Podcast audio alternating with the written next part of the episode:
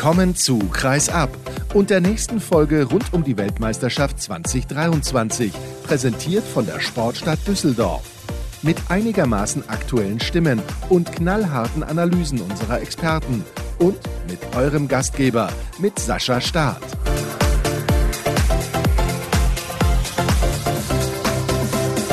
Nächster Tag bei der Weltmeisterschaft in Polen und Schweden und das bedeutet, die nächste Sendung von Kreisab steht auf dem Programm. Ich freue mich sehr, dass ihr wieder eingeschaltet habt und verweise wie immer gerne auf patreon.com slash kreisab. Dort könnt ihr diesen Podcast unterstützen, wenn ihr möchtet.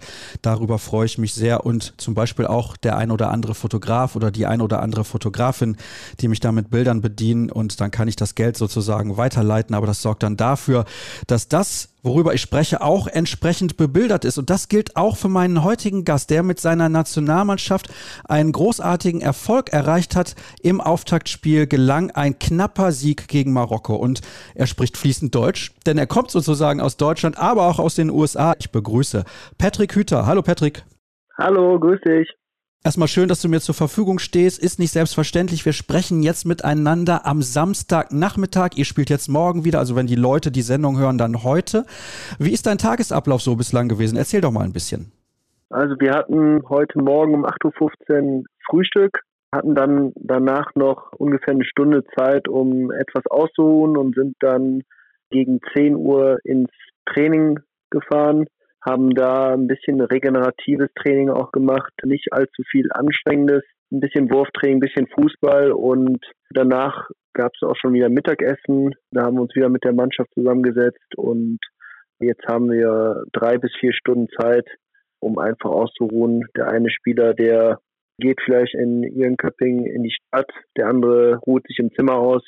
Ich glaube, das ist dann halt auch sehr, sehr wichtig, gerade wenn wir so viele Spiele hintereinander haben, auch in der Kürze der Zeit. Und ja, ich bin jetzt der Spieler, der jetzt auf dem Zimmer sitzt und mit dir jetzt dieses Podcast führt.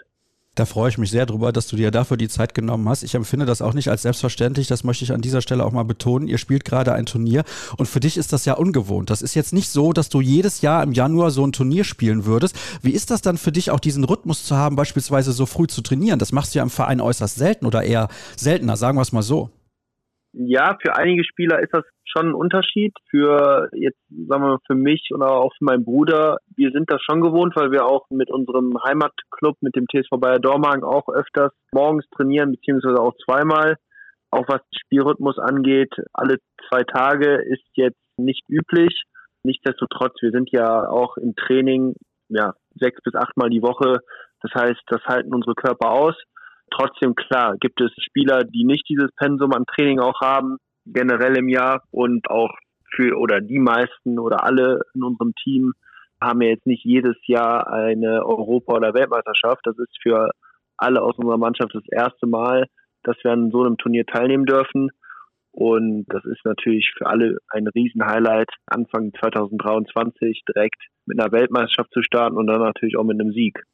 Ja, genau, darüber werden wir auf jeden Fall gleich noch ausführlich sprechen. Ich möchte noch mal kurz bei diesem Thema bleiben und über die Vorfreude mit dir etwas plaudern, weil ich kann mir vorstellen, insbesondere wenn wir noch mal zurückdenken, wie es 2021 für euch gelaufen ist, relativ ungünstig, wenn wir es mal so ausdrücken. Da ist natürlich 2023 für euch ein absolutes Highlight und ich nehme an, vorher konntet ihr es kaum erwarten, dass das Turnier endlich losgeht.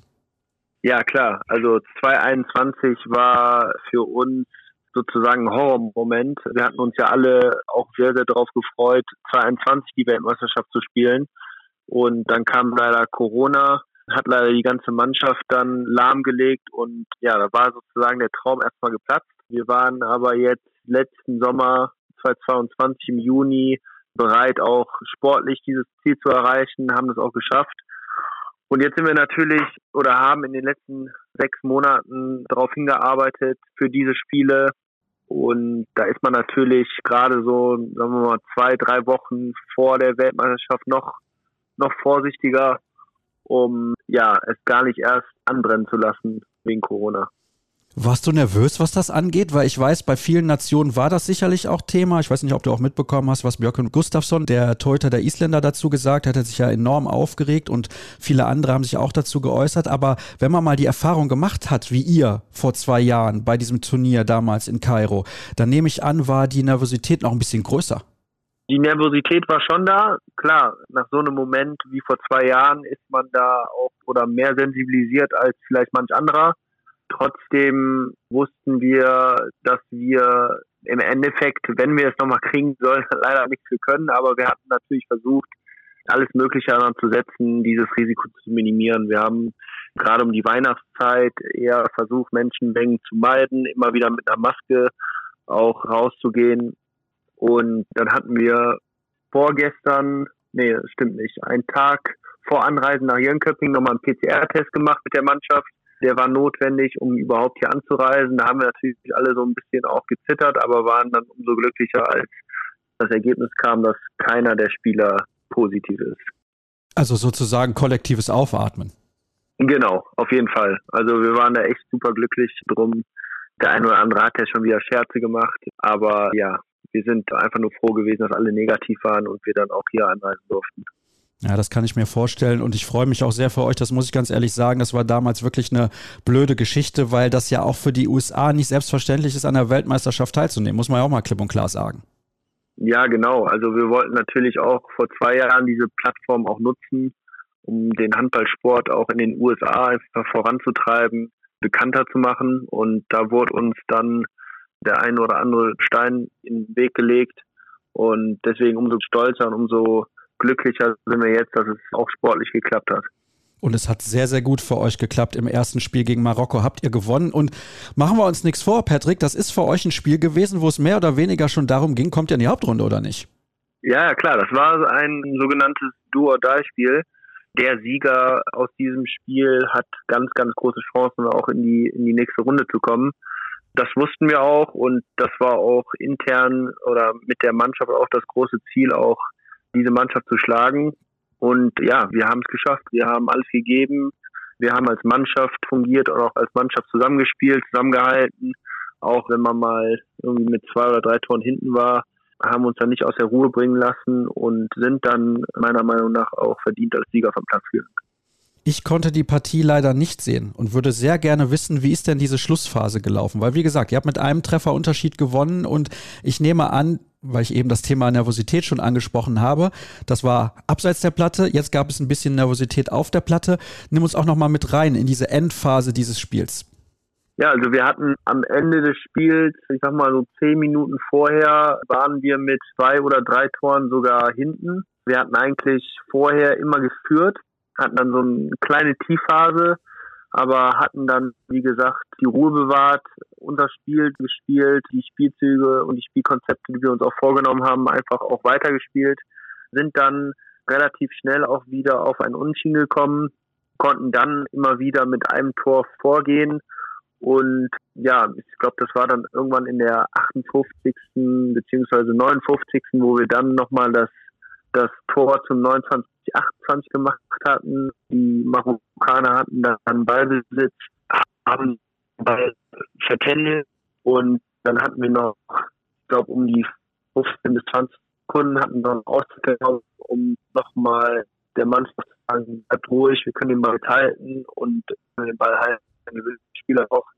Ähm, das haben wir auch umgesetzt und ja, dann sind wir mit einem Tor Sieger vom Platz also Ton war an der Stelle ein bisschen schlechter, bitte ich zu entschuldigen, aber ich glaube, ihr habt alles verstanden, was Patrick gesagt hat. Ansonsten will ich aber auch nochmal auf diese Gesamtkonstellation in der Gruppe eingehen, weil ich ja gerade auch schon gesagt habe und du hast es selber als Do-or-Die-Spiel tituliert.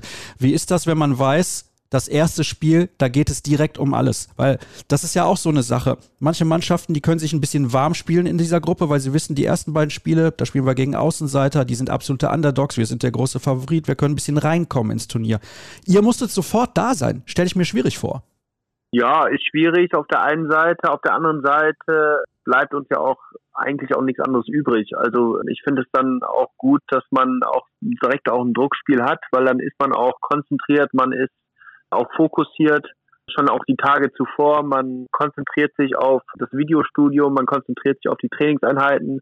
Ich glaube, das gibt dann halt auch wieder einen Push in der ganzen Mannschaft und das war natürlich auch sehr, sehr wichtig, dass wir auch diese Konzentration, auch diese Motivation auf den Platz gebracht haben, um dann auch die Mannschaft zu schlagen.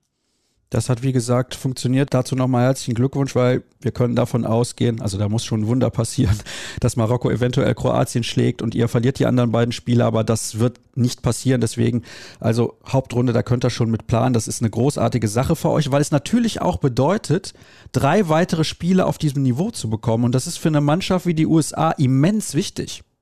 Genau, also wenn jetzt nicht alles schief läuft, dann sollten wir schon weiterkommen. Ich will jetzt niemals nie sagen, weil es gibt immer Wunder im Handballsport. Trotzdem denke ich, dass die Kroaten und auch die Ägypter Marokko auch schlagen werden, sodass wir dann in die nächste Runde kommen. Das wäre dann in Malmö. Und dann würden wir auch gegen drei weitere Mannschaften spielen. Ich denke auch, dass die dänische Mannschaft dazugehören wird, was natürlich auch für alle unsere Spieler in der Mannschaft ein Riesen-Highlight sein wird einer ausverkauften Halle in Malmö gegen den Weltmeister von vor zwei Jahren und auch vor vier Jahren zu spielen, das wird eine große Sache. Das denke ich auch. Und es geht ja da, ich habe es ja gerade schon so ein bisschen angedeutet, auch darum, Erfahrung zu sammeln.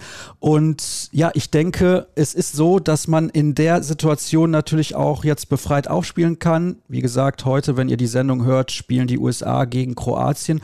Und das ist ja eigentlich nur eine Partie, wo ihr dazulernen könnt. Also mit allem Respekt natürlich für eure Mannschaft, aber ich denke, das ist euch selber auch bewusst. Ja, klar.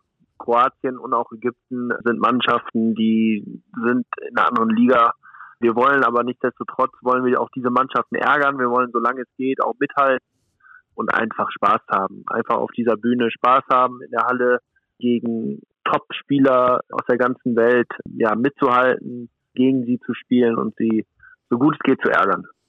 Also dafür wünsche ich nochmal viel Erfolg. Aber ein, zwei Fragen habe ich natürlich noch. Und zwar geht es mir da auch ein bisschen um das Niveau, weil du das, glaube ich, sehr, sehr gut einschätzen kannst als einer der Spieler eurer Mannschaft, der auf einem höheren Niveau unterwegs ist in der zweiten Liga.